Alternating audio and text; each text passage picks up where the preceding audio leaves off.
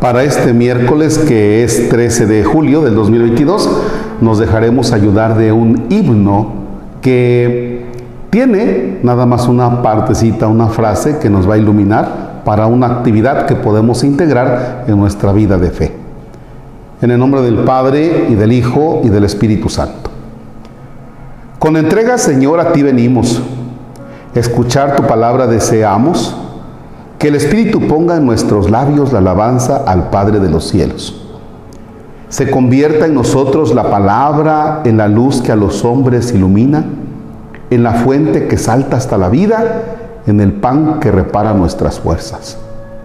En el himno de amor y de alabanza que se canta en el cielo eternamente, y en la carne de Cristo se hizo canto de la tierra y del cielo juntamente.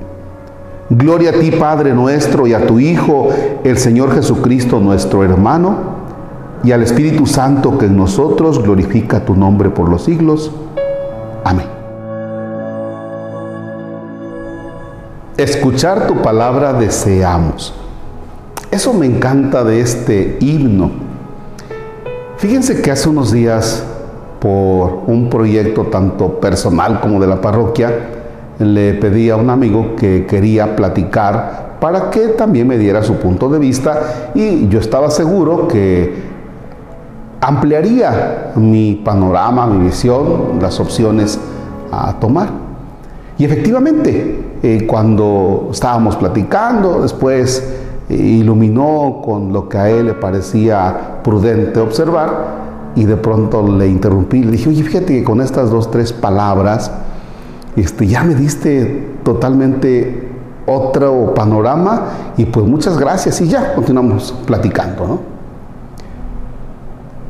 Imagínense si una persona que ve las cosas diferentes a nosotros y con sus palabras amplía el panorama, imagínense cómo es Dios, desde luego que con su palabra, pues ilumina nuestra historia, los proyectos, el cómo vamos Nada más que a veces no tenemos esa cercanía con la palabra. A veces nos contentamos o nos conformamos con una oración muy sencilla. Hay personas que dicen, yo soy muy católico, Padre. Sí, todos los días me persino cuando me levanto. Está bien, pero hace falta algo más que solamente persignarnos y encomendarnos a Dios. Hace falta el contacto con la palabra.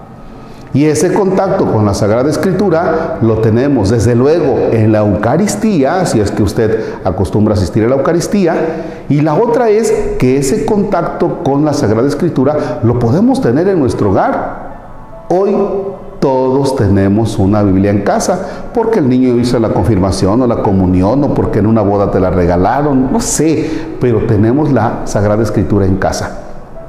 Lástima que pasamos tanto tiempo en TikTok, en Facebook, en Instagram, en esas cosas, pero no nos da por tener un momento de oración con la Sagrada Escritura.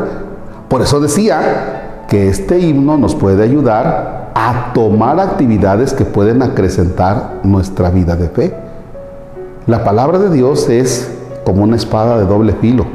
Va a hacer algo en nuestra vida Escuchar su palabra es algo que nos va a fortalecer. Por eso es interesante que tengamos actividades de estas, ya sea en la Eucaristía o ya sea en un momento de oración. Bien, ahora lo que escuchamos nosotros en la Sagrada Escritura, debemos tener mucho cuidado de observarlo, es decir, de llevarlo a cabo, no quedarlo nada más como que esto ajá, está bien, esto me conviene, esto no me conviene, no. La palabra te va a llevar, te va a empujar. No solamente escucharla, sino llevar a cabo lo que escuchamos.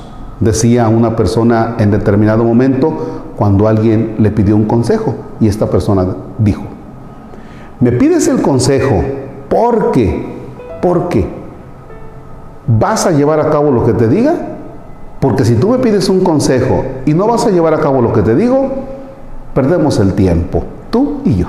Así es que entonces deseamos escuchar la palabra, pero ojalá la llevemos a cabo en nuestra vida. Padre nuestro que estás en el cielo, santificado sea tu nombre. Venga a nosotros tu reino. Hágase tu voluntad en la tierra como en el cielo. Danos hoy nuestro pan de cada día, perdona nuestras ofensas como también nosotros perdonamos a los que nos ofenden. No nos dejes caer en tentación y líbranos del mal. Señor esté con ustedes. La bendición de Dios Todopoderoso, Padre, Hijo y Espíritu Santo descienda sobre ustedes y permanezca para siempre. Amén. El Señor es nuestra alegría, podemos estar en paz. Que tengan excelente miércoles.